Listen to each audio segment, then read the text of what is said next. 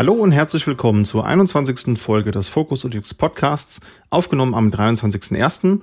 und Redaktionsschluss ebenfalls am 23.01. Und wieder mit dabei einmal der Jan. Moin, moin. Und der Felix. Moin. Und mir ist aufgefallen, wir haben es bei der letzten Folge komplett vergessen, unseren Zuhörenden ein frohes neues Jahr zu wünschen. Das müssen wir natürlich nachholen. Da haben wir natürlich mal wieder einen klassischen Off-by-One-Fehler gehabt, Christian, ne? das könnte man so sagen, ja. Also, liebe Zuhörende, wir wünschen euch natürlich noch nachträglich, das ist ja noch Januar, ich glaube, man kann das noch sagen, ein frohes neues Jahr und wir hoffen, ihr seid gesund und munter reingekommen. Wie war das denn bei euch, Jan Felix? Seid ihr gut ins neue Jahr reingekommen? Ja, kann man eigentlich so sagen. Das war eigentlich eine ganz entspannte Feier bei einem Kumpel und äh, ich war Fahrer, deswegen war eigentlich alles, äh, ging es mir auch am ersten dann gut. Ich war Anfang des Jahres erstmal ein bisschen verwirrt. Ich glaube, ich habe die Orientierungsphase bezüglich neue Ziele, neue Pläne, beruflich wie privat, glaube ich, immer noch nicht ganz abgeschlossen. Aber ja, ein paar Tage habe ich ja noch, damit es zumindest im ersten Monat durch ist. Ja, das stimmt. Ja, wir haben auch in einer kleineren Runde gefeiert. Das war ganz angenehm. Natürlich kurzfristig noch eins, zwei Corona-bedingte Absagen, aber das ist ja Usus. War trotzdem das schöne Feier und äh, ja, ich musste mir ein neues Notebook zulegen, denn kurz vor Jahresende hat sich mein privates Gerät leider zerlegt. Das war in einem Rucksack mit zu viel mechanischen Tastaturen und ist dann aus einer Höhe von 1,50 runtergefallen. Und was soll ich sagen? Danach hatte ich ein Curved Notebook. Und es aber überhaupt nicht schlimm, weil ich wollte das Gerät eh loswerden. Und jetzt habe ich hier ein neues ThinkPad P14 SG3 mit AMD SoC. Und äh, da wir ja schon in einer der letzten Folgen mal über ThinkPads geredet haben, dachte ich, das ist doch mal eine gute Gelegenheit, das nochmal aufzugreifen. Und ich war ja von den letzten ThinkPads nicht so begeistert, die ich so gesehen habe. Und ich muss sagen, wenn da AMD statt Intel drin steckt, dann ist das auf einmal eine ganz andere Sache. Also das ist jetzt ein Gerät mit der Zen 3 Architektur, also einem Ryzen 7 Pro 6850U ist, glaube ich, der genaue Prozessor mit 32 Gigramm, DDR5 mit 6400 Megahertz. Das ist total verrückt. Also ich habe jetzt die letzten Monate nicht so aktiv verfolgt, was es so Neues gibt und war total verwundert, dass es schon DDR5 gibt und wie enorm flink das Ganze geworden ist. Also auch im, im Benchmark bedeutend schneller als die Intel XE von der zwölften Generation.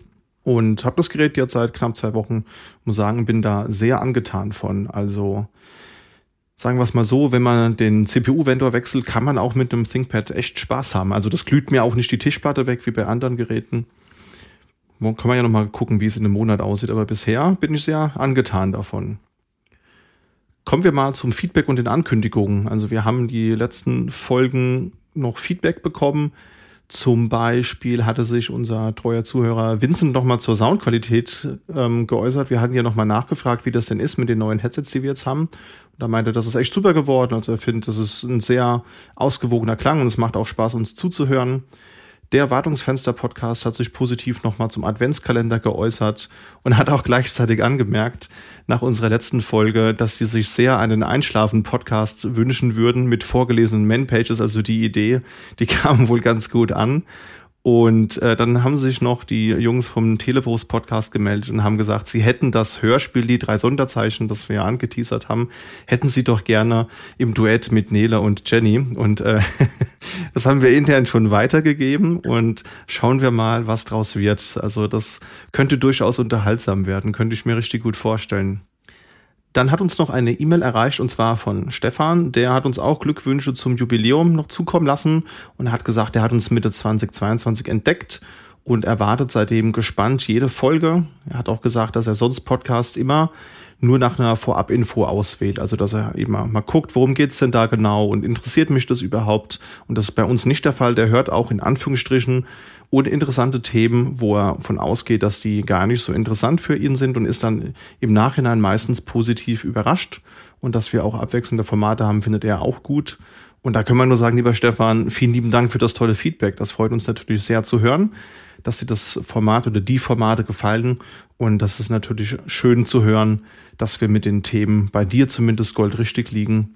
Das wollen wir natürlich dieses Jahr weiterhin machen. Und er hat uns auch gleich noch einen Tipp für eine Themenfolge mitgegeben. Und zwar hat er gesagt, das wäre doch mal ganz interessant, wenn wir mal eine Folge zum Thema äh, Notes oder Markdown-Tools und Wissensmanagement planen würden.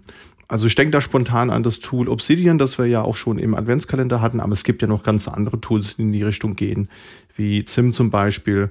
Da lässt sich bestimmt was später dieses Jahr machen. Also lieber Stefan, vielen Dank für den, für den Tipp und das kommt bei uns auf jeden Fall ins Backlog. Fällt euch da spontan was zu ein, Jan und Felix, zum Thema Wissensmanagement, abgesehen von Obsidian?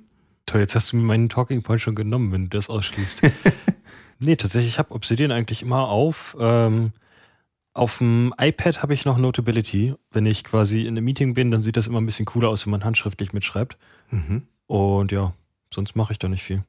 Ich könnte als Beitrag nochmal rausholen, dass es bei Wissensmanagement ja auch nicht nur um die Tools geht, sondern das ist ja ein ganz, also ein größeres Thema, was glaube ich für uns generell für alle digital Arbeitenden immer wichtiger wird, weil es einfach so viel Sachen gibt, die man im Zweifelsfall ja, also wissen, dass man generell braucht und dann oder halt regelmäßig verwendet. Dann ist immer die Frage, wie man das selbst organisiert. Wie viel will man wirklich nochmal kopieren? Also braucht man von allem eine Offline-Kopie oder reicht die Referenz auf den Online-Link? Ähm, welche, wie will man das sortieren, dass man eben zum Beispiel bestimmte Cheat Sheets oder Dinge, die man häufiger macht, äh, dass man die zur Hand hat dass man, keine Ahnung, für bestimmte repetitive Arbeiten nicht immer wieder auf derselben Stack Overflow-Seite landet, auf der man schon 20.000 Mal war, quasi nur, weil man sich das selber nicht aufschreiben oder merken kann. Also das Thema Wissensmanagement ist einfach auch, glaube ich, ein bisschen größer als nur ein Tool, wo man es aufschreiben kann. Du meinst, es ist also keine gute Idee, dass ich so eine To-Do.txt auf meinem Desktop liegen habe, die jeden Tag größer wird? Soll ich mir da mal was anderes angucken? Äh, na, das ist ja dein Task-Management-System. Das ist, ist verzahnt, aber nicht genau das Gleiche. Und äh, das Ganze ist ja theoretisch Alternativen zum Beispiel zu einem eigenen Wissensmanagement-Tool persönlich, also Personal Knowledge Management, all diese ganzen Sachen wie Second Brain und sowas. Und im Prinzip greift es ja aber über in die Organisationsstruktur. Das heißt, bestimmtes Wissen kann ja auch sein, dass es gar nicht so sinnvoll ist, dass du das einfach nur alleine auf deinem Desktop hast, sondern vielleicht brauchst du ja eine Wiki-Page. Vielleicht musst du das ja mit deinen Mitarbeitenden teilen oder so. Sehr schön. Ich merke, das sind schon Anhaltspunkte, das sollten wir mal in der späteren Folge in diesem Jahr vertiefen. Kommen wir mal zum Aufreger des Monats.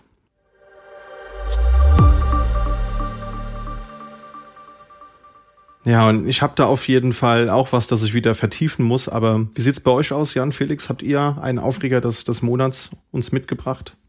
Tatsächlich nicht, ähm, aber ich, ich, ich vergesse sowas immer wieder schnell und äh, entfernen dann die, die Tools, die mich aufregen, meistens äh, sehr effektiv aus meinem Leben und äh, ignoriere das dann einfach weg. Aber ich jetzt, jetzt, wo wir die Kategorie haben, werde ich mal ein bisschen mehr aufpassen. Ich muss auf jeden Fall dann auch sensibler sein, im Zweifelsfall mir das mal zu merken, wenn ich mich aufgeregt habe, weil ich mich in der Rückschau nicht an einen Aufreger erinnern konnte. Das ist echt ein Problem.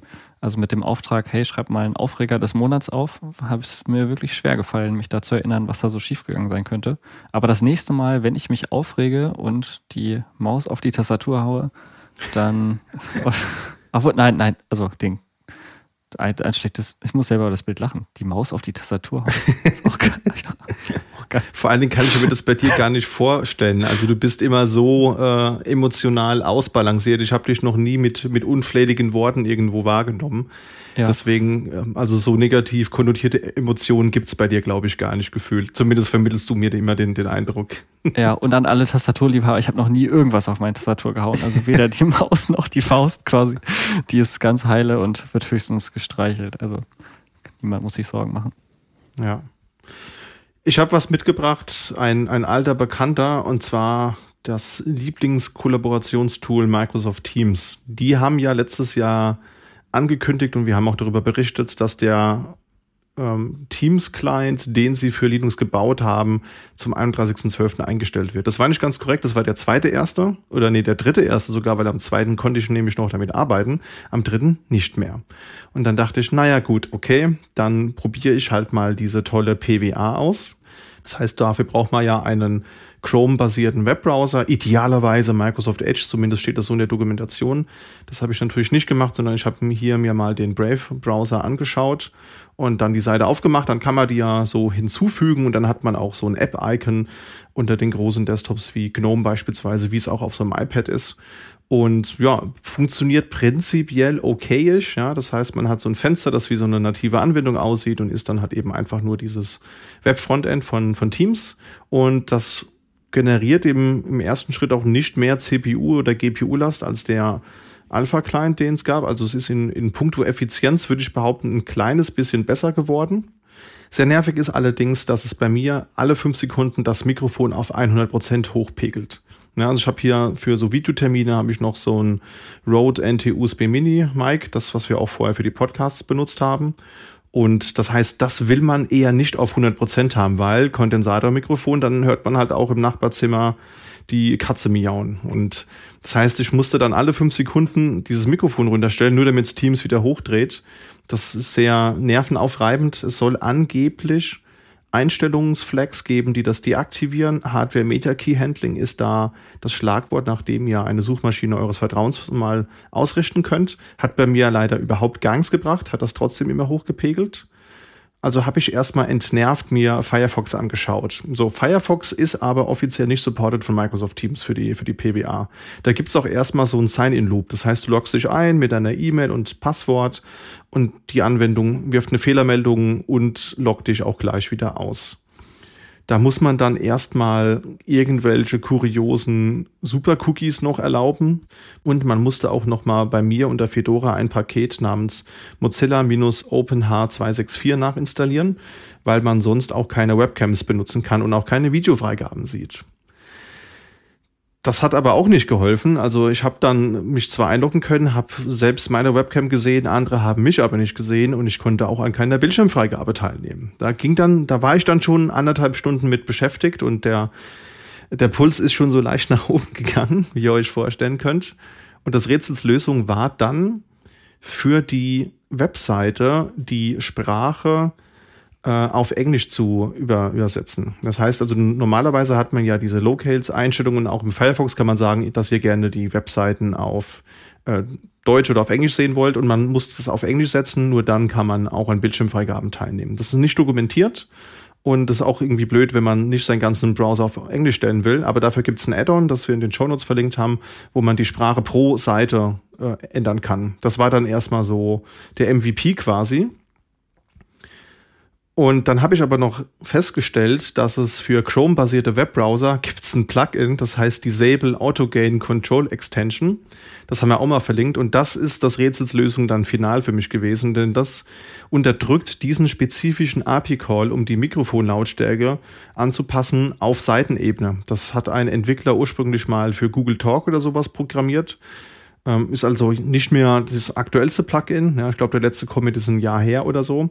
Funktioniert aber wunderbar mit Teams und so kann ich quasi Teams daran hindern, meinen Mic anzupacken und kann die PWA benutzen, wie es denn so gewünscht ist, weil da Firefox nicht supported ist für die PWA, gehen halt viele Dinge nicht oder äh, dauern sehr, sehr lange und äh, ja, das ist halt unschön. Also man will vermutlich schon die PWA mit was Chrome-basierten benutzen. Das war mein Aufreger des Monats, der mich wirklich sehr viel unflätige Worte gekostet hat. Wie sieht das bei euch aus? Ihr habt ja auch Teams auf dem, auf dem Rechner. Also Jan, du bist ja auf dem Mac unterwegs, aber Felix, du bist doch auch Fedora-User. Wie hast du das denn gelöst bei dir? Ähm, ich habe witzigerweise an mindestens zwei Stellen gedacht, ah, Mensch, da bin ich ja durch Zufall um das Problem rumgeschlittert. Äh, einmal bei, den, bei dem Ausstieg mit Firefox. Das habe ich quasi in der, so, lange, also quasi, ich habe früher Firefox auch verwendet quasi, aber inzwischen bin ich seit einer Weile eben auf Brave. Und da hatte ich das Problem dann nicht eben. Ne? Und äh, mit den Locales tatsächlich habe ich am Anfang bei der Installation das System auf äh, Englisch US umgestellt und hatte damit schon ein, zwei andere Probleme zum Teil. Also auch manchmal ein bisschen wirre, vor allen Dingen mit den Formatierungen. Da muss man ein bisschen gucken, ähm, wie die lokalen Formate, wie welche App die halt irgendwie umstellt, damit man seine Punkt-Komma-Regelung irgendwie richtig hat. Das ist auch eine schöne Sache. Aber prinzipiell habe ich mich sonst da quasi auf der englischen Variante durchgemogelt und bin deswegen da über den Bug nicht gestolpert. Das mit dem Mikrofon ist mir, glaube ich, auch schon mal aufgefallen. In letzter Zeit nicht mehr, aber es hat einmal unsere Aufnahme auf jeden Fall auch ein bisschen zerstört, zerschossen. Das ist aber schon eine Weile her. Ich hatte das einmal, dass wir eben genau bei der Aufnahme im Hintergrund, dass Teams auch gar nicht theoretisch unser Medium war, sondern einfach nur an, weil wir uns darüber halt über Video gesehen haben und hat eben auch das Mikrofon gepegelt. Es kann sein, dass das durchaus bei mir immer noch so ist und dass ich das nur noch nicht gecheckt habe in letzter, oder in letzter Zeit, dass sich keiner beschwert hat, könnte man sagen. Man merkt es ja selber nicht. Das ist, äh, das ist auch immer mein Stichwort. Da habe ich äh, mit meinem besten Freund immer quasi, äh, wenn eines unserer Headsets kaputt geht, dann ist der Spruch immer, ihr Mikrofon ist eine Investition in andere. Und ähm, dann muss der andere halt das ertragen, dass das Mikro gerade kaputt ist. ähm, vielleicht nochmal zu Christian. Ja, ich bin in der, in der privilegierten Lage, dass äh, es für macOS tatsächlich einfach einen Client gibt. Äh, ich habe tatsächlich aber sonst auch immer alles auf Englisch gestellt, gerade bei Linux, weil die Fehlermeldung, da findet man viel mehr Ergebnisse zu, als wenn man sich die äh, komische deutsche Übersetzung da rein kopieren lässt. Deswegen ist das für mich eine Faustregel, eigentlich immer alles auf Englisch zu stellen.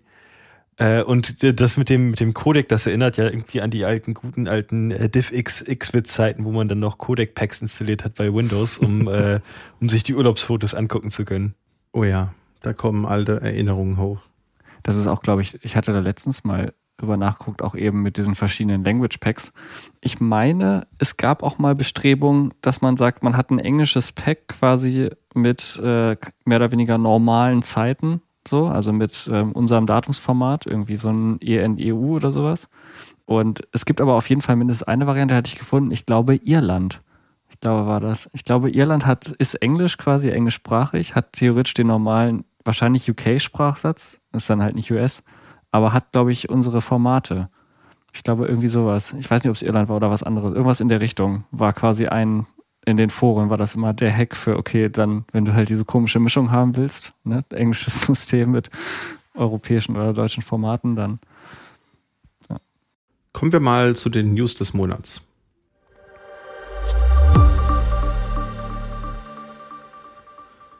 Und den Anfang macht Forgejo in der Version 1.18. Da haben wir ja schon euphorisch in einer der letzten Folgen drüber berichtet. Das ist ja das Drop-in-Replacement für Git-T da gerne einfach nochmal in die älteren Folgen reinhören. Da haben wir es ja auch schon mal besprochen. Und das ist jetzt die erste stabile Version. Da gibt's auf jeden Fall einige Neuigkeiten. Und was man auf jeden Fall anmerken kann, ist, dass die Container-Images, die gibt's jetzt auch für ARM64, da eben Root-Based oder auch Rootless. Das war bisher noch nicht der Fall und die haben jetzt auch ein eigenes Branding. Also die ersten Release Candidates, die hatten noch das Logo und das Naming von Gitti. Das ist jetzt nicht der Fall. Die haben jetzt ein eigenes Logo und die Farben sehen auch ein kleines bisschen anders aus, aber prinzipiell ist das Design gleich geblieben.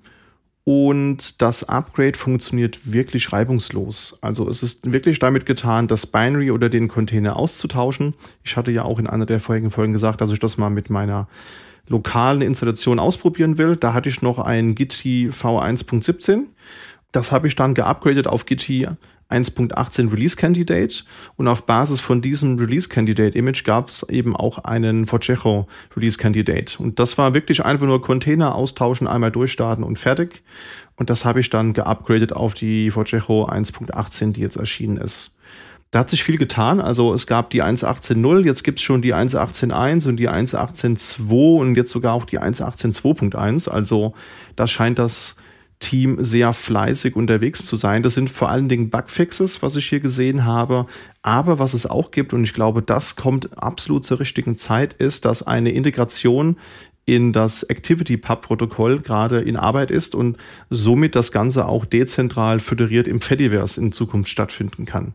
Das ist so ein bisschen als Alternative zu GitHub und GitLab gedacht. Das sind ja die beiden omnipräsenten ja, Internetportale, wenn es darum geht, Code auszutauschen. Und das ist aber ja auch wieder ein zentraler Punkt. Ja, also wenn irgendwann mal die Lichter bei GitHub ausgehen sollten, dann haben wir halt Pech, dann kommen wir an den Code nicht mehr dran. Ist zwar sehr unwahrscheinlich, aber gesetzt im Falle, dann wäre dem eben so. Und wenn man so ein dezentrales Code Repository oder ein Netz aus verschiedenen Code-Servern hätte, das wäre ja durchaus interessant. Oder wie steht ihr dazu? Wäre das was, das ihr gerne benutzen würdet? Also wenn das läuft, dann äh, wäre ich da nicht abgeneigt.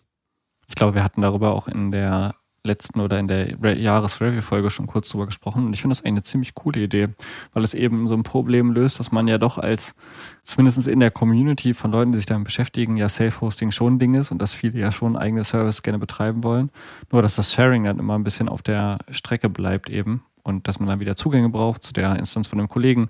Und das wäre schon, wenn das halt bei vielen Diensten halt gehen würde, generell dieser Federation-Gedanke, dass man sagt, okay, man einigt sich auf ein Protokoll und dann ist es halt durchaus möglich, seinen eigenen Service zu hosten, wenn man halt sagt, okay, das möchte ich halt für meine Projekte. Ich kann aber dementsprechend auch einzelne davon freigeben für User anderer Instanzen. Das ist schon extrem praktisch auf jeden Fall. Also es ist ein Gedanke, der sich hoffentlich weit verbreitet und dementsprechend auch weit durchsetzen wird. Ja. Sehe ich ähnlich. Vor allem gut, dass da halt das Rad nicht neu erfunden wird, sondern es gibt ja mit ActivityPub genau dafür ein Protokoll. Das verwenden ja auch Dienste wie PixelFed oder Mastodon schon sehr erfolgreich. Also wunderbar, wenn man das da auch mit reinbauen kann. Und dann hat man vielleicht auch so Cross-Effekte, wie man kann auf Mastodon sehen, wenn ein Entwickler oder eine Entwicklerin, der ich folge, einen neuen Commit irgendwo hochgeladen hat und dann kann ich gleich mir die Arbeit anschauen. Ich glaube, da gibt's schöne Synergieeffekte, die da stattfinden könnten. Was es auch gibt, ist, äh, es gibt jetzt monatliche Reports ab sofort. Ja, das heißt, einmal im Monat gibt es so ein Status-Update, da kann man sich mal belesen, was es da so Neues gibt. Das machen ja andere Projekte auch. Also bei Ansible gibt es ja das Bull Mail, äh, Mailing List Projekt, glaube ich, oder so ein Community Newsletter. Bei Uyuni gibt es die Community Hours und hier jetzt eben auch einen Report. Und da berichten sie, was sie aktuell machen. Und da haben sie auch gesagt, dass es zum Beispiel auch monatliche Videositzungen in Zukunft geben soll und dass im Moment der Fokus auf dem sozialen Konstrukt vor allen Dingen liegt. Das heißt, die Domains und die Warenzeichen, die liegen halt aktuell bei der Codeberg e.V. Also das ist ein deutscher ähm, eingetragener Verein und das haben sie deswegen gemacht, weil da bekannte, vertrauenswürdige Personen unterwegs sind und die Forcejo-EntwicklerInnen, die sind eben ein eigenes Gremium in diesem Verein und es gibt ein jährliches Review zwischen Codeberg und Forcejo auf Basis dieser Reports, um eben zu gucken, ob die Richtung noch stimmt, ob man da Änderungen auch ja, größerer Natur da vollziehen will, also beispielsweise die Teams auslagern oder was auch immer. Das kann man dann in diesem Review thematisieren. Und dadurch, dass das ja ein Fork von Gitti ist, haben sie natürlich auch erstmal den Effekt gehabt, dass sie eine eigene Release-Pipeline bauen mussten. Bei Gitti war das Drone. Das war eine proprietäre Lösung, so wie ich es verstanden habe. Und das wurde jetzt eben durch Woodpecker CI ausgetauscht. Dann ist jetzt ja auch im Februar die FOSDEM, die ist am 4. und am 5. Februar in Brüssel. Also liebe Zuhörende, wenn ihr da noch nichts vorhabt und euch gerne mal ein paar Open Source Projekte anschauen wollt oder auch ein paar interessante Vorträge anhören wollt, dann könnt ihr euch da auch nochmal informieren. Ähm, da sind möglicherweise auch EntwicklerInnen von Forcejo anzufinden. So Stand heute war da noch keine Aussage zu, aber sie haben es zumindest in Aussicht gestellt, dass das vielleicht noch kommt. Und die ganzen Entscheidungen und Kommunikation des Projekts, die sind auch öffentlich einsehbar. Das heißt, die haben so ein, so ein Orga-Board, auf Codeberg, wo man dann auch die, die Protokolle von Meetings sehen kann und auch wer welche Domain wann gekauft und an wen über, übertragen hat. Das ist alles sehr transparent ersichtlich. Das finde ich gut, weil das war ja der Kritikpunkt schlechthin gegenüber Gitsti, dass da die mangelnde Transparenz zu der Entwicklung geführt hat, dass man es überhaupt forken muss.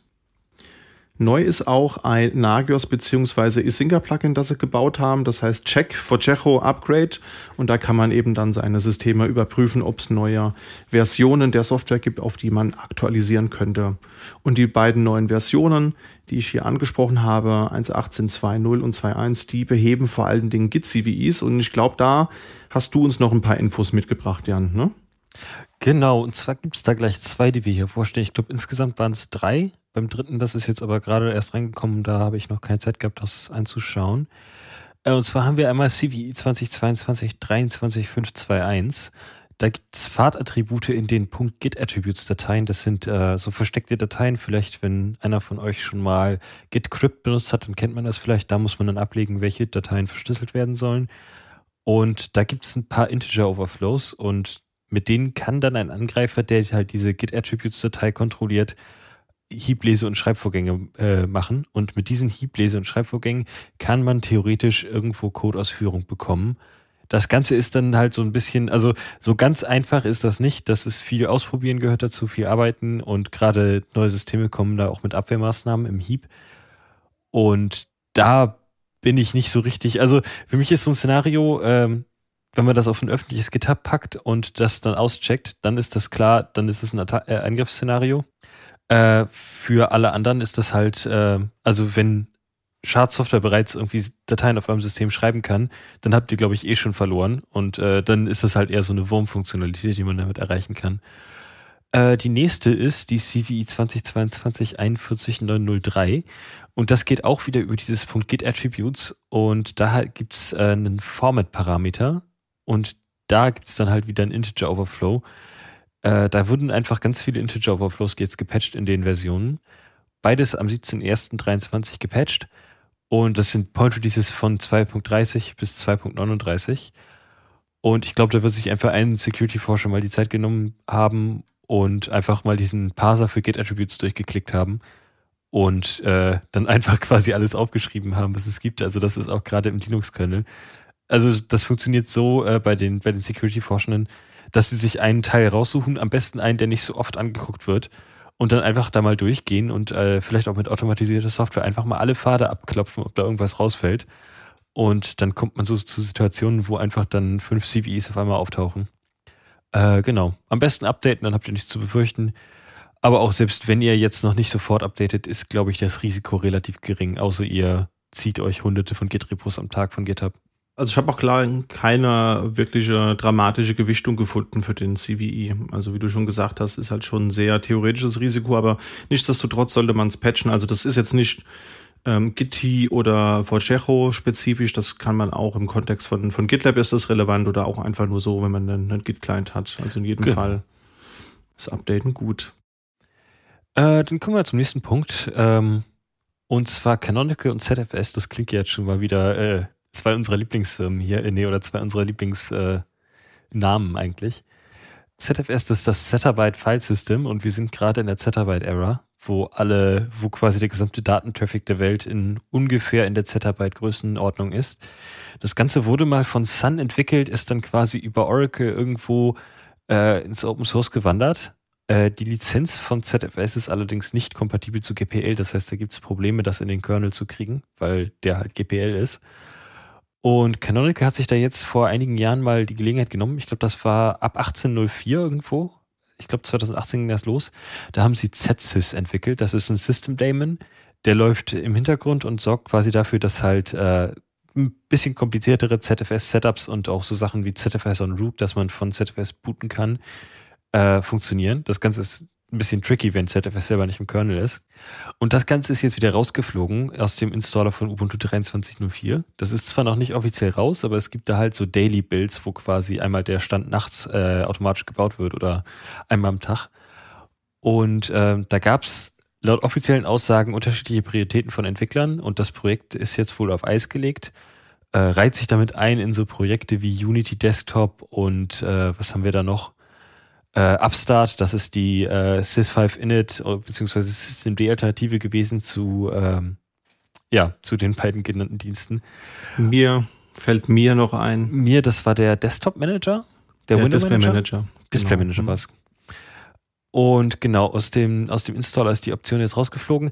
Es gab auch irgendwo noch so ein, ähm, also es gibt keine richtige offizielle Antwort, es gab aber auch irgendwo so ein bisschen gemunkelt, dass der Installer jetzt umgestellt wird und quasi erstmal der Fokus darauf liegt, dass man alle wichtigen Features überträgt und dass man dann äh, vielleicht ZFS nachreicht. Äh, aber auch auf dem Repository von ZSys ist seit neun Monaten nichts passiert. So richtig zuversichtlich bin ich da zumindest nicht. Und dann reiht sich unser Hashtag des Monats direkt damit ein. Und zwar Hashtag CopyOnWrite. Und ähm, das Ganze, ja, den Witz müsst ihr selber googeln. Also, wer jetzt nicht googeln will, write im Sinne von das Recht, nicht das Schreiben. Ne? Aber sehr schön. Also ich finde das auch interessant, weil ich finde, ZFS ist architektonisch ein total tolles Dateisystem. Ich finde es auch total spannend, damit zu arbeiten. Ich habe das schon ein paar Mal auf BSD-Servern gesehen und da ein bisschen mit rumgebastelt. Also ich bin da jetzt auch kein Experte drin. Finde aber, dass das architektonisch eine interessante Sache ist. Und ja, die Lizenz ist halt einfach extrem problematisch. Also die Lizenz, die hier verwendet wird, ist die CDDL, die Common Development and Distribution License. Und das ist auch der Grund, warum ich eigentlich auf Linux einen, maximalen Bogen um ZFS mache. Weil solange das nicht aus rechtlichen Gründen im Kernel drin ist, dann vertraue ich dem eben auch nicht, weil das bedeutet dann, ich muss mich darauf verlassen, dass andere EntwicklerInnen dafür Sorge tragen, dass das sauber läuft. Es gibt ja auch das OpenZFS-Projekt beispielsweise. Und aber eben nicht die Kernel-MaintainerInnen, die das halt machen und nichts anderes tun. Also ist zumindest so meine Sicht der Dinge. Wie seht ihr das? Habt ihr mal mit ZFS auf Linux gebastelt? Ich habe das bei mir zu Hause im NAS im Einsatz. Äh, ich kann jetzt noch nicht so richtig darüber sprechen, was da, was der, der Katastrophenfall ist. Äh, man kann da aber den RAID C5 machen, das heißt, man hat ZFS und äh, das dann auch noch im RAID und ähm, das gefällt mir eigentlich ganz gut soweit. Äh, und ich habe gerade mal nachgeschaut. Das ist, äh, der Name ist tatsächlich ein bisschen geschummelt. ZFS kann nämlich nicht, ähm, also das äh, ist nicht limitiert bei Zettabytes, also das, sondern das kann bis zu 256 Quadrillionen Zettabytes speichern. Ja. Also das äh, begleitet uns vielleicht auch noch in die nächste Ära. Ja, das war auch, glaube ich, nur der erste Name. Also ich glaube, mittlerweile mhm. wird ZFS nur noch ZFS genannt. Das stand früher mal für das Zettabyte File System. Aber ich glaube, das ist mittlerweile nicht mehr gebräuchlich. Aber ja, ist auf jeden Fall interessant, mal zu wissen, wo der Name herkommt. Kommen wir mal zu einer neuen Distri. Du hast uns was Spannendes mitgebracht, wie ich finde, Felix. Ähm, ja, tatsächlich. Das knüpft sich so ein bisschen an unsere Leidenschaft an für ungewöhnliche Distributionen. äh, mir ist aber auch aufgefallen, dass wir darüber sogar schon gesprochen haben in unserem Adventskalender. Das war am 13.12. Das heißt, für alle, die quasi das Intro zu der Diskussion nochmal nachhören wollen, äh, unübliche Diskussion, Spezialfolge, quasi Linux Adventskalender 13.12. Und die Distro, die ich heute mitgebracht habe, ist Nobara. Und das ist halt eine Spezialisierung auf Gaming. Ein Derivat von Fedora, das heißt Fedora genommen und mit speziellen Gaming-Komponenten erweitert. Und ist erstmal eine ganz interessante Sache zum, zum Ausprobieren. Und dazu eben wirft es auch ein bisschen die Frage auf, braucht die Welt eine weitere Distribution und was macht eine Distribution eigentlich aus? So, es wirft das immer wieder so ein bisschen, bisschen hoch. Was hier gemacht wurde, eben Fedora genommen, ähm, spezielle Pakete halt erstmal schon mal vorinstalliert, die man halt sonst zusammensuchen müsste. Das heißt Wine, GStreamer Codec, die Nvidia-Treiber, auch bestimmte Dinge für, ja, für andere, für andere Grafikkarten. Also das ist eigentlich schon ein gutes Paket, vor allen Dingen eben erweitert durch Kernel-Patches, auch für andere Hardware, also für Gaming übliche, aber sonst eher unübliche Linux-Hardware. Zum Beispiel auch, dass man das Ganze auf dem Steam Deck installieren kann, ähm, Surface Support für die Leute, die es halt auf dem Laptop mitschleppen. Also es soll so ein bisschen rundum sorglos Paket sein. Installiere halt dieses ISO auf deinem, deinem Rechner und schon kannst du halt direkt auch mit Steam vorinstalliert erstmal ähm, zocken eigentlich und die gängigsten Sachen sollten da halt abgedeckt sein für alle, die sich eben damit nicht so richtig beschäftigen wollen können, quasi so ein ja, Paket, das im Prinzip alles mitbringt. Und da gab es auch eine ganz interessante Diskussion zu im Netz, generell halt so ein bisschen. Äh, wir haben euch mal einen Artikel von der Computerbase verlinkt, wo die wichtigsten Changes so zusammengefasst sind, aber ich finde, da lohnt sich auch ein Blick ausnahmsweise mal in die Kommentarspalten. Das ist eine konstruktive Diskussion, äh, wo sich auch der Autor beteiligt und eben wo so ein bisschen Abwägungen gemacht werden. Und welches Argument ich gerne rezitieren würde, ist nämlich, dass viele Nutzer, NutzerInnen ja auch die Möglichkeiten zum Beispiel von Kernel-Optimierung gar nicht kennen. Also die da alle möglich sind. Das heißt, man kann da mhm. etliche Sachen machen, eben um aus dem Rechner in Richtung Gaming nochmal einiges rauszuholen. Und natürlich könnte man die alle auch so applyen. Zum Beispiel das Installieren jetzt von Steam wäre jetzt nicht so schwierig. Auch Nvidia-Treiber installieren kriegt man gerade noch hin. Aber diese Sammlung, bis man eben alles zusammengetragen hat und eben auch bestimmte vielleicht nicht ganz so bekannte Kernel-Optimierungen halt da eingespielt hat, die ja dann am Ende ne, dazu führen, dass man dann mit einer guten Qualität eben auch auf Linux-Hardware einfach los also spielen kann. Das dauert natürlich schon eine Weile und wenn mein Anspruch einfach nur ist, ich habe hier einen Rechner, ich will da keinen Windows haben und ich will jetzt einfach was spielen, dann ist das wahrscheinlich der doch schnellste Weg dahin zu kommen aktuell. Von daher eigentlich eine coole Sache, ein Feature und interessant, dass sich eben Leute hingesetzt haben, das so zu machen. Finde ich auch gut. Also um deine Frage zu beantworten, ob das eine Distri rechtfertigt, warum nicht? Ja, also im Endeffekt gibt es ja einige Distros, die sich einfach nur einer übergeordneten Distro bedienen und ein paar Optimierungen mit reinnehmen. Also mir fällt da spontan PopOS ein, das ist halt das Ubuntu für, für Power-User, wo eben die üblichen Canonical-Pakete, die Power-User nicht so mögen, entfernt sind. Also so Dinge wie Snap beispielsweise sind da nicht mit, mit drin. Es ist ein bisschen weniger Bloatware installiert. Es ist ein leicht optimierter Kernel drin. Ähm, und in die Richtung geht Nobara ja auch. Es ist halt ein Fedora, aber es hat halt einfach viel Optimierung schon mit drin, damit du gleich loslegen kannst. Und wenn es darum geht, neue AnwenderInnen zu gewinnen zu können für das Betriebssystem, dann bin ich der Erste, der sagt, ja klar, warum nicht? Oder wie siehst du das, Jan? Also ich, ich kann mir gerade während der ganzen Diskussion den, äh, nicht die Idee verkneifen, dass wir jetzt irgendwie äh, Ubuntu Christian Edition kriegen, äh, wo Teams schon vorgefixt ist, also dass man direkt quasi mit Teams reinkommt. Ähm, das erinnert mich aber, es gibt schon die Ubuntu Christian Edition. Ähm, ich glaube, über die haben wir sogar im Adventskalender berichtet. Äh, ja. Also bei dem Namen müssten wir, glaube ich, nochmal nachdenken. Marketingstreit in drei, zwei. das Betreiben von der Distro bleibt ja hauptsächlich, oder nicht hauptsächlich, aber zu großen Teilen eben auch Automatisierungsarbeit. Denn es geht ja zum Beispiel darum, dass Kernel-Patches müssen ja auf jeden neuen Kernel immer wieder angewendet werden, dann wieder gepackt werden. Das heißt, man muss ja auch gucken, dass man da aktuell bleibt mhm. und das Ganze eben dann seinen UserInnen zur Verfügung stellt. Und von daher ist es schon nicht ganz zu vernachlässigender Aufwand, da rauszugehen. Und man muss natürlich, wenn man eben auf sowas sich stützt, auch mal ein bisschen gucken, wer dahinter steht, wie lange die Leute halt Lust haben. Und ähm, ja, ob das Ganze eben, wie, wie häufig da halt Releases kommen. Und das ist also nicht ganz, der Aufwand ist schon nicht ganz klein, deswegen muss man sich, glaube ich, manchmal auch dreimal überlegen, ob man eben für bestimmte Nischen-Use-Cases eben eine Distro rausbringen will. Das stimmt. Ist eine sehr gute Überleitung, denn die nächste News, die ich mitgebracht habe, ist, es gibt eine neue Version des SUSE ALP Prototyps. Also ALP, die Adaptable Linux Plattform, ist ja eine neue Distri, die SUSE gerade entwickelt und da ist die neue Version Punta Barretti rausgekommen. Also die Releases, die haben immer Namen von Gebirgen und in dem Fall, ja, kleiner Fun Fact, Punta Barretti ist eine Erhebung, die vom Süden zum Mont Blanc hinaufzieht, hat eine Höhe von 4013 Metern und liegt im italienischen Teil der Mont Blanc Gruppe in der Region Austertal, wenn ich es richtig ausgesprochen habe. Genau, also könnt ihr mal als unnützes Wissen verbuchen. Schöne Idee, aber das mal auch mit einem äh, kleinen Bildungsauftrag auch zu kombinieren, die Versionsfindung. Zu den News gehört in dieser Version der D-Installer ist enthalten. Das ist diese neue Web-Oberfläche zur Installation von Linux-Betriebssystemen, die SUSE entwickelt. Der Name D-Installer. Ist cool, würde ich ne? vielleicht, vielleicht in der, in der deutschen Übersetzung würde ich mir das nochmal anders überlegen.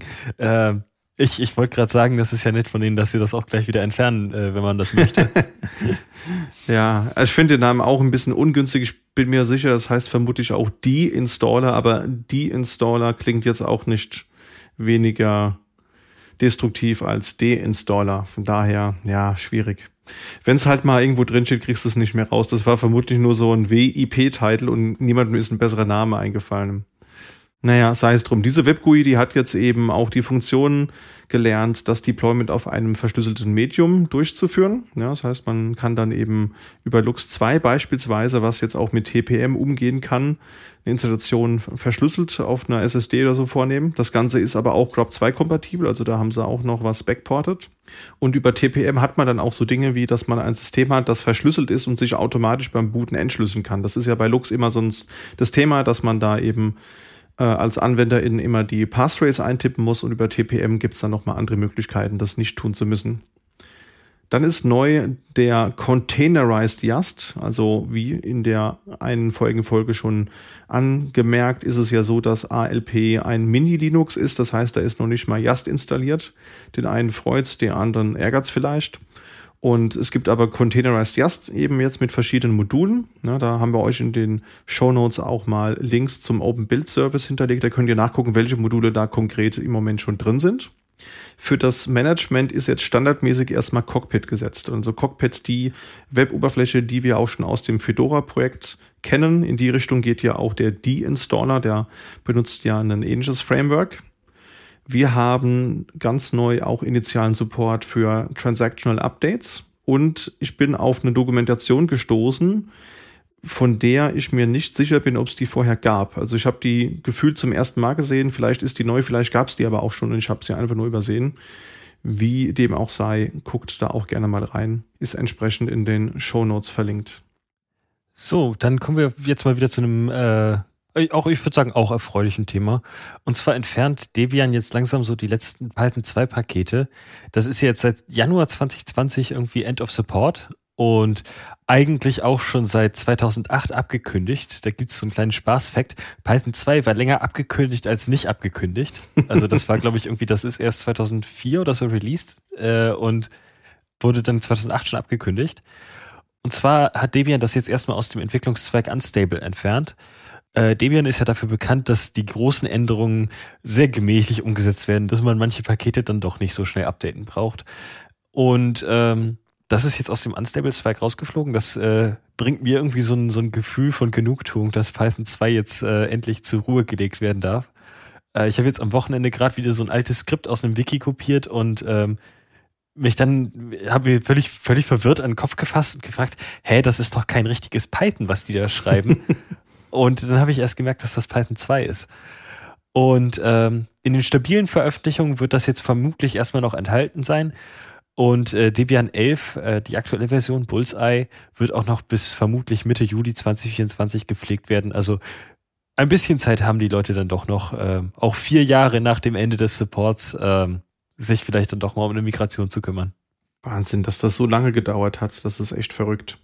Aber naja, klar, wenn du so eine Longtime-Support-Distri hast, dann musst du natürlich auch dafür Sorge tragen, die Pakete relativ lange zu, zu pflegen. Das ist ja auch das Dilemma, das ja schlussendlich zu YAM und DNF-Modules geführt hat bei Red Hat-artigen Distributionen. Aber schön, dass das dann irgendwann mal final weg ist. Das ist auf jeden Fall eine positive Veränderung. Da kommt ja auch noch hinzu, das ganze Python auf Linux-Ökosystem ist ja auch noch so ein bisschen konfus, weil du hast ja Pakete, die, also du hast manche Python-Programme, die installieren, machen sich eine VEnv und installieren da ihre Pakete rein.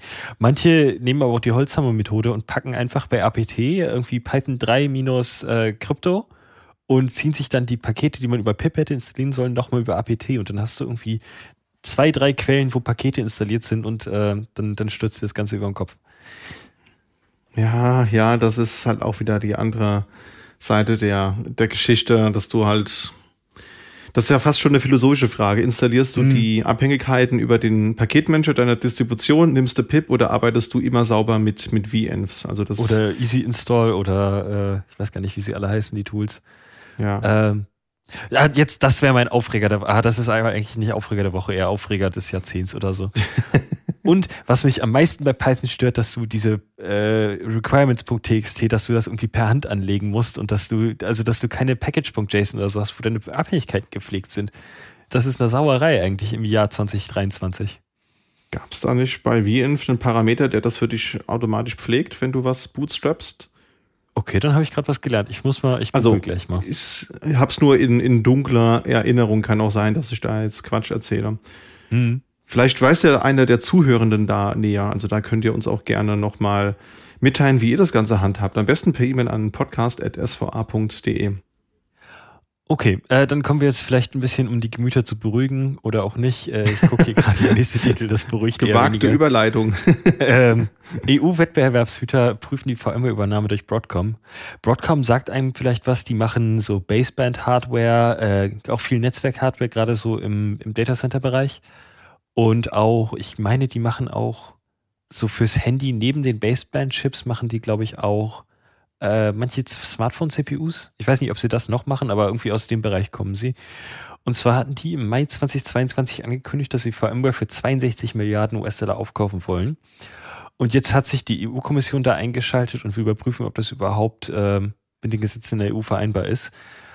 Und zwar ist da nicht das Hauptbedenken groß die Software, sondern ähm, auf die Hardware, weil Broadcom stellt Hardware her und VMware läuft auf Hardware, auf äh, relativ viel Hardware äh, aktuell. Und äh, da ist die Befürchtung, dass Broadcom da so ein bisschen den Markt für Hardware-Komponenten verzerren kann, indem sie ja VMware darauf ausrichten, dass halt Broadcom Hardware immer noch ein Stückchen besser funktioniert oder vielleicht auch nur Broadcom Hardware funktioniert für manche Features.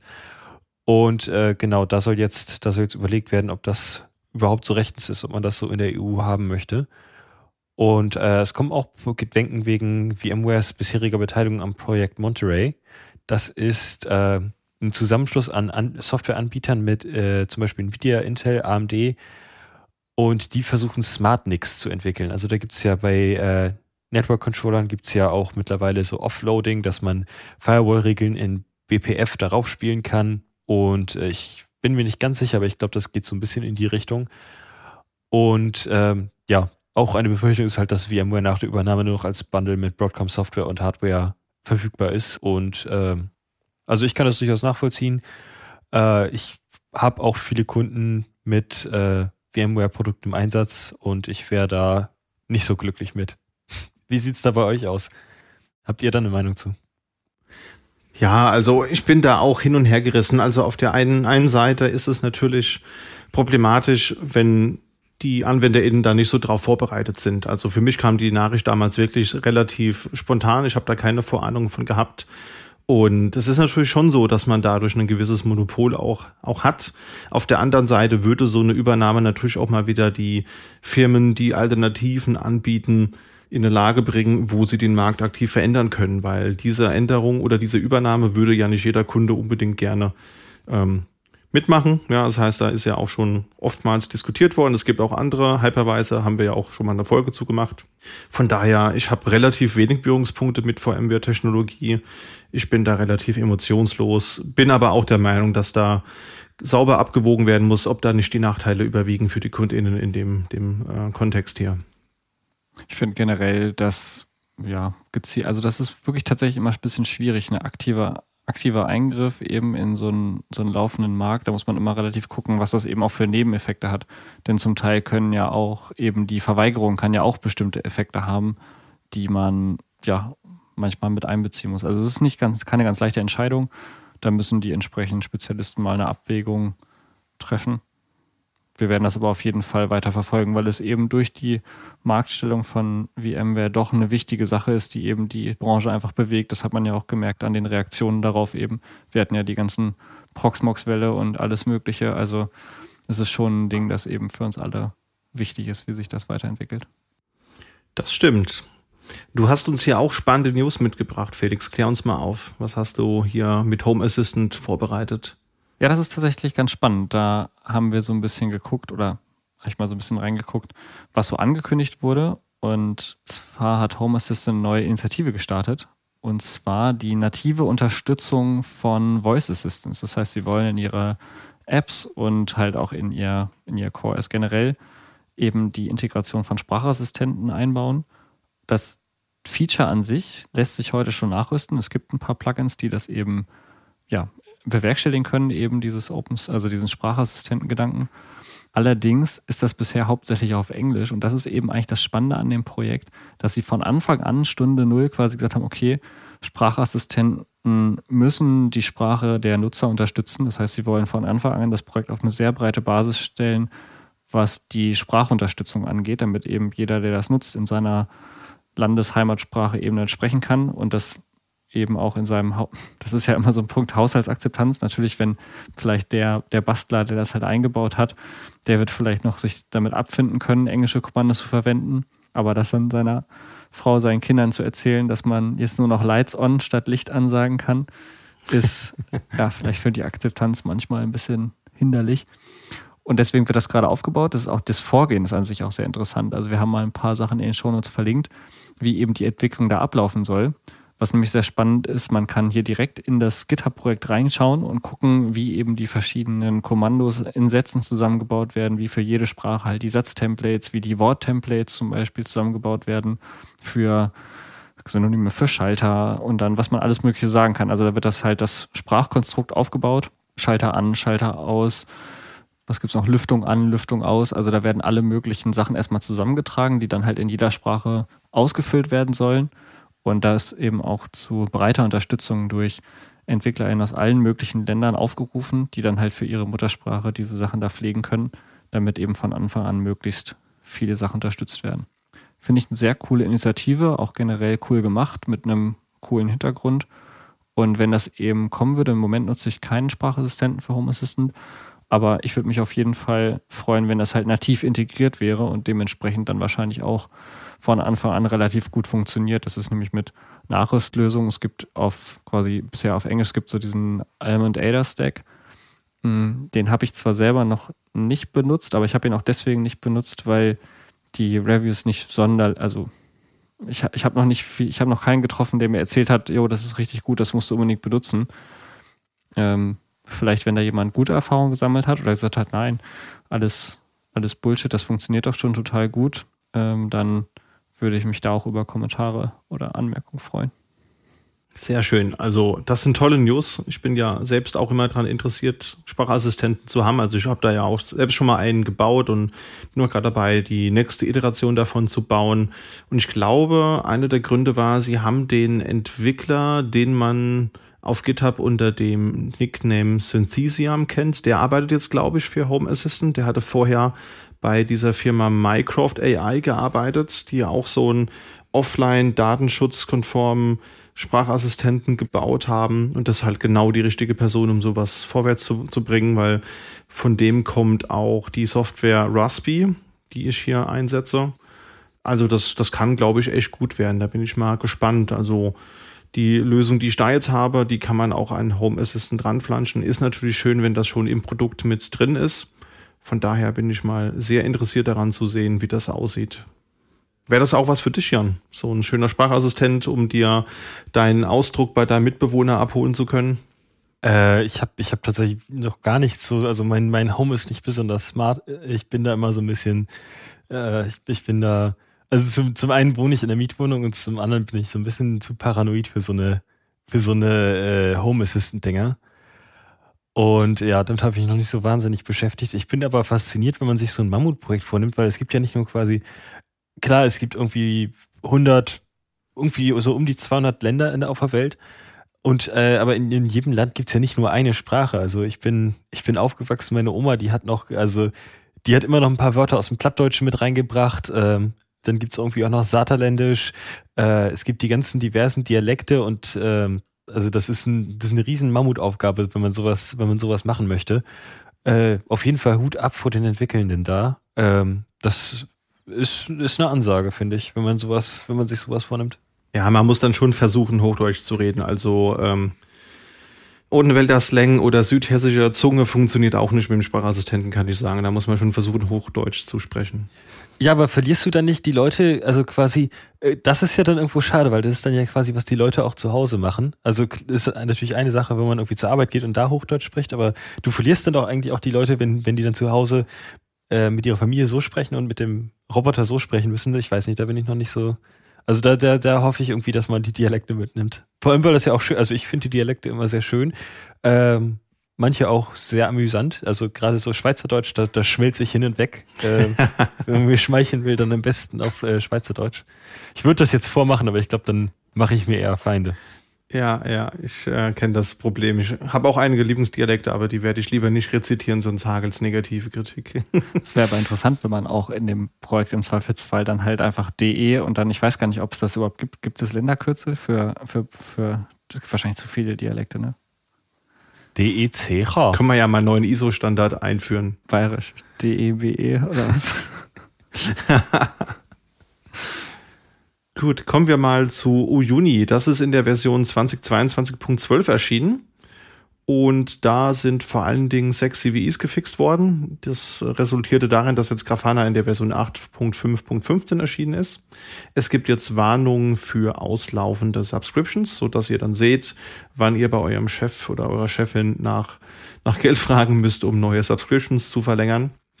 Und das Bootstrap-Skript, das man braucht, um neue Systeme onzuboarden, das kann jetzt lokal konfigurierte Repositories nicht mehr aktiviert lassen. Also das hat es ja generell per Default immer deaktiviert, weil das ist ja der Sinn eines zentralen Patch-Managements, dass man nur noch eine Quelle hat und nicht mehrere, weil sonst ergibt das ja keinen Sinn. Das konnte man per Parameter ähm, dieses Verhalten deaktivieren. Das wurde jetzt entfernt. Und es gibt jetzt in der Systemübersichts Spalter oder in der Systemübersichtsseite gibt es jetzt eine neue Spalte mit einem Icon, das euch anzeigt, wenn ein System einen Reboot benötigt und ein Update benötigt. Ja, und man sieht dann halt eben auch, wenn ein Reboot schon eingeplant wurde. Ja, das heißt, dann könnt ihr auf einen Blick sehen in eurer Tabelle mit mehreren hundert Systemen, welche Systeme bald einen Reboot bekommen oder wo ihr vielleicht nochmal nachhaken müsst. Ansonsten gibt es weniger News, aber das Release aus dem Dezember war natürlich auch vor allen Dingen durch Urlaubszeiten der EntwicklerInnen geprägt. Von daher denke ich mal, die nächste Version 2023.01, die dann, denke ich mal, in den nächsten zwei, drei Wochen kommen wird, die hat vielleicht noch ein paar Neuerungen mehr. Kommen wir mal zum nächsten Thema. Da hast du uns auch wieder was Spannendes mitgebracht, Felix.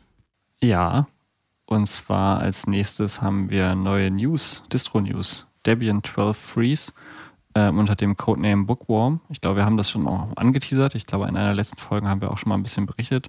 Und jetzt eben das Update dazu. Es gibt eine neue Phase und zwar am 12.01. gab es den Transition in Toolchain Freeze. Das heißt, es gibt jetzt keine Transitions im Sinn von, das muss man auch mal ein bisschen mit erklären, äh, Aktualisierung von gruppenabhängiger Pakete, ähm, die eben Voraussetzung für die API sind, unter anderem, also für die Public API sind.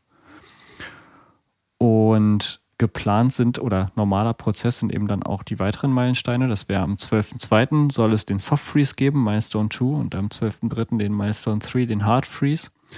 Ähm, für den Full Freeze gibt es bisher noch keinen Termin und das wäre dann, ist dann so der Prozess, um am Ende eben zu einem Final Release von Debian 12 zu kommen. Ähm, Im Moment gibt es noch 607 release-kritische Bugs, die müssen noch gefixt werden, bevor es eben dieses dieses Komplett-Update geben kann. Und wahrscheinlich wird die Veröffentlichung von Bookworm dann in Q2 oder Q3 stattfinden.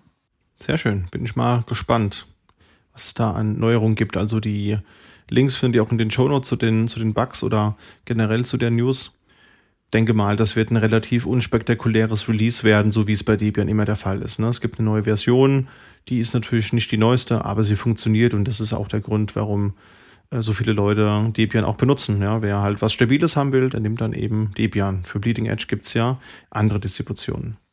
Das muss ja auch gar nicht schlecht sein. Manchmal ist ja langweilig auch schön langweilig. Nicht aufregend. Alles ganz gut. Das stimmt.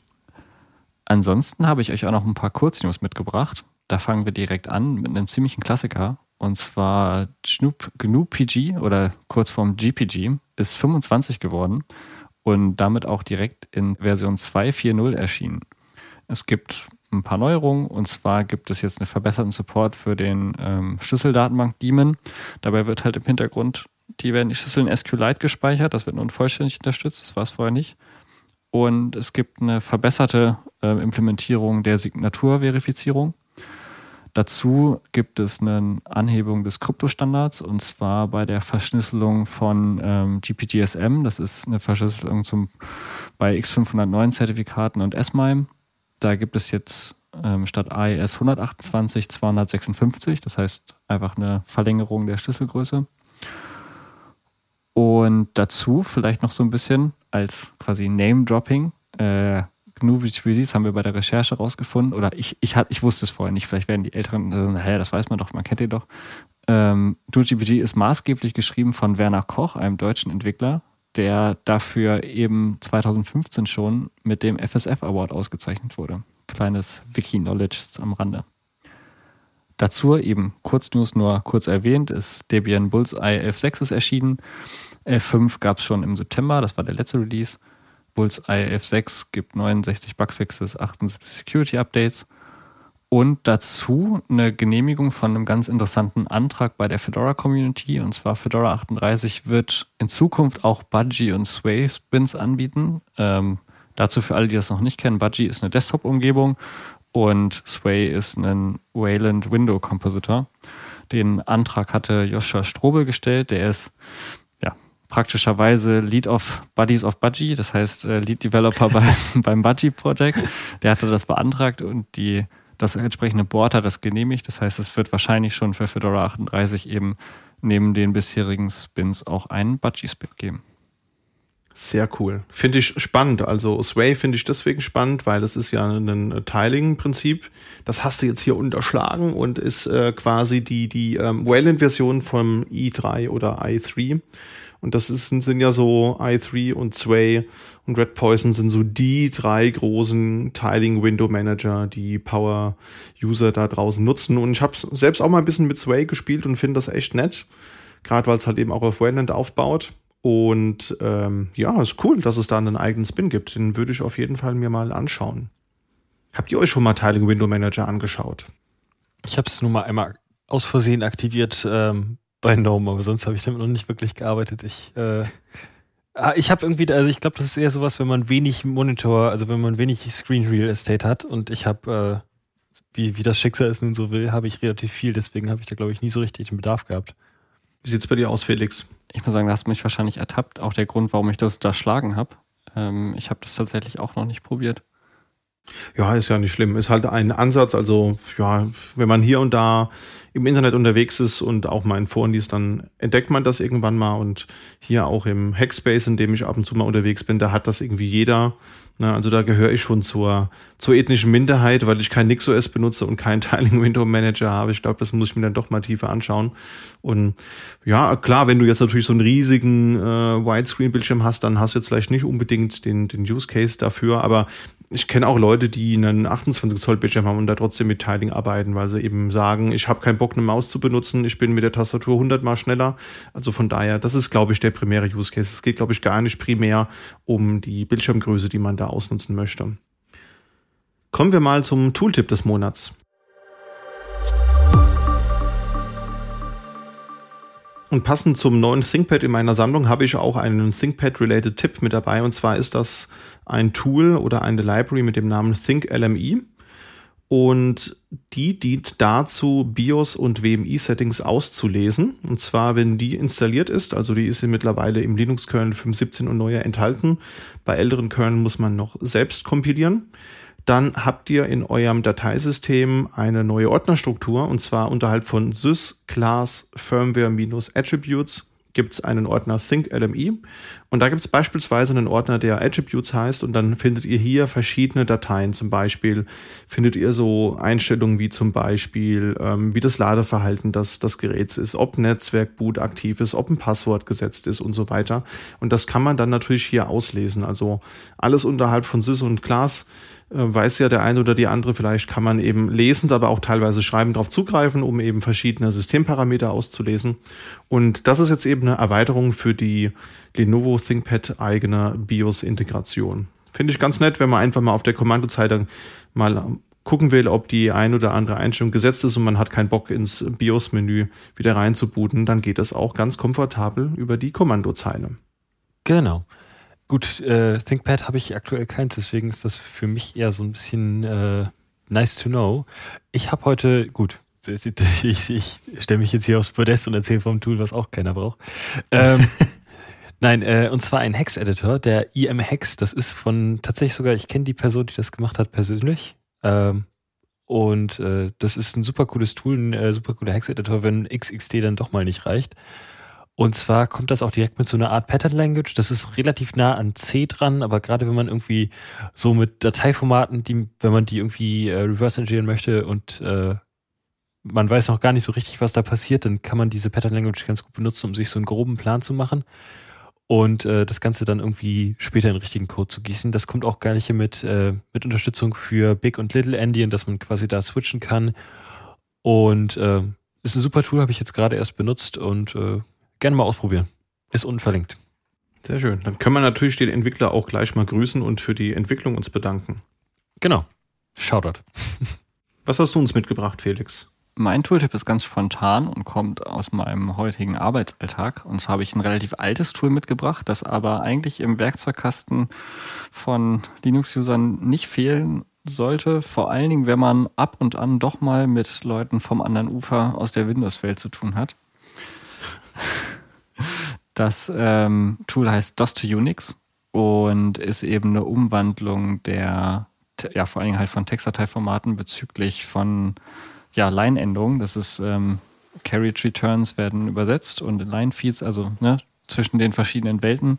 Das habe ich heute mal wieder gebraucht, weil ähm, ja, das war nämlich in der, wir haben eine Pipeline gebaut und dabei fällt hinten ein Jar-Artefakt raus. Das Jar-Artefakt, was dabei rausfällt, das hat auch ein Skript. Das ist ein bisschen, also wir mussten das Jar wieder auspacken, dann gibt es ein Skript. Das Skript hat aber Windows-Endungen und ich habe eine ganze Weile gebraucht, bis ich festgestellt habe, dass es eben in dem Runner, der ein Linux-System oder ein Linux-Container ist, dass es da nicht eben, weil die Endungen des Skripts falsch sind und es dann nicht ausführbar ist. Und ja, um euch das zu ersparen, nur so als Name-Dropping. Also wenn ihr zwischen den Welten arbeitet und es auch nur grob in Frage kommt, dass euer Problem aus diesem, diesem Umfeld kommt, dann lohnt es sich, eine Datei auch mal durch DOS to Unix zu ziehen. Das ist auf den meisten Distos eigentlich vorinstalliert und damit könnt ihr euch ein bisschen Arbeit sparen. Das ist sehr gut, ja. Also das benutze ich auch regelmäßig, wenn ich Schulungsunterlagen bereitstelle. Dann ist es auch oftmals so, dass manche TeilnehmerInnen unter Windows arbeiten und also sich nicht über Git Checkout da was holen, sondern irgendeinen ZIP-File. Und das sind dann natürlich, wenn man so Templates hat, die man über Ansible ausrollt, dann sind die oftmals dann auch total kaputt. Deswegen äh, ist da auch DOS to Unix häufig drin. Ein sehr altes, aber sehr nützliches Tool. Von daher immer wieder eine Erwähnung wert. Und damit haben wir die News und die Tooltips des Monats zusammengefasst. Das heißt, wenn ihr es bis hierhin ausgehalten habt, liebe Zuhörende, dann vielen lieben Dank. Das freut uns sehr. Feedback ist uns wie immer sehr wichtig. Das heißt, wenn ihr Ideen habt oder Wünsche oder Tooltips, die ihr hier gerne mal hören möchtet, dann lasst es uns gerne wissen, beispielsweise per E-Mail an podcast.sva.de. Und natürlich könnt ihr auch auf einem sozialen Netzwerk eurer Wahl über diese Folge euch austauschen. Da am besten über den Hashtag der Folge Copy on Write. Ja, also hier auch nochmal, damit es auf der Tonspur rüberkommt, es geht um das Recht, nicht um das Schreiben. Sonst äh, habt ihr den, den falschen Hashtag benutzt. Und wir freuen uns natürlich auch immer wieder über Bewertungen über den Podcatcher eurer Wahl. Also beispielsweise über Apple Podcasts oder über Spotify. Und in dem Sinne können wir nur sagen, bis zum nächsten Mal und euch, Jan und Felix, wieder vielen lieben Dank fürs Mitmachen. Gerne. Ciao. Gerne. Ciao. Ciao.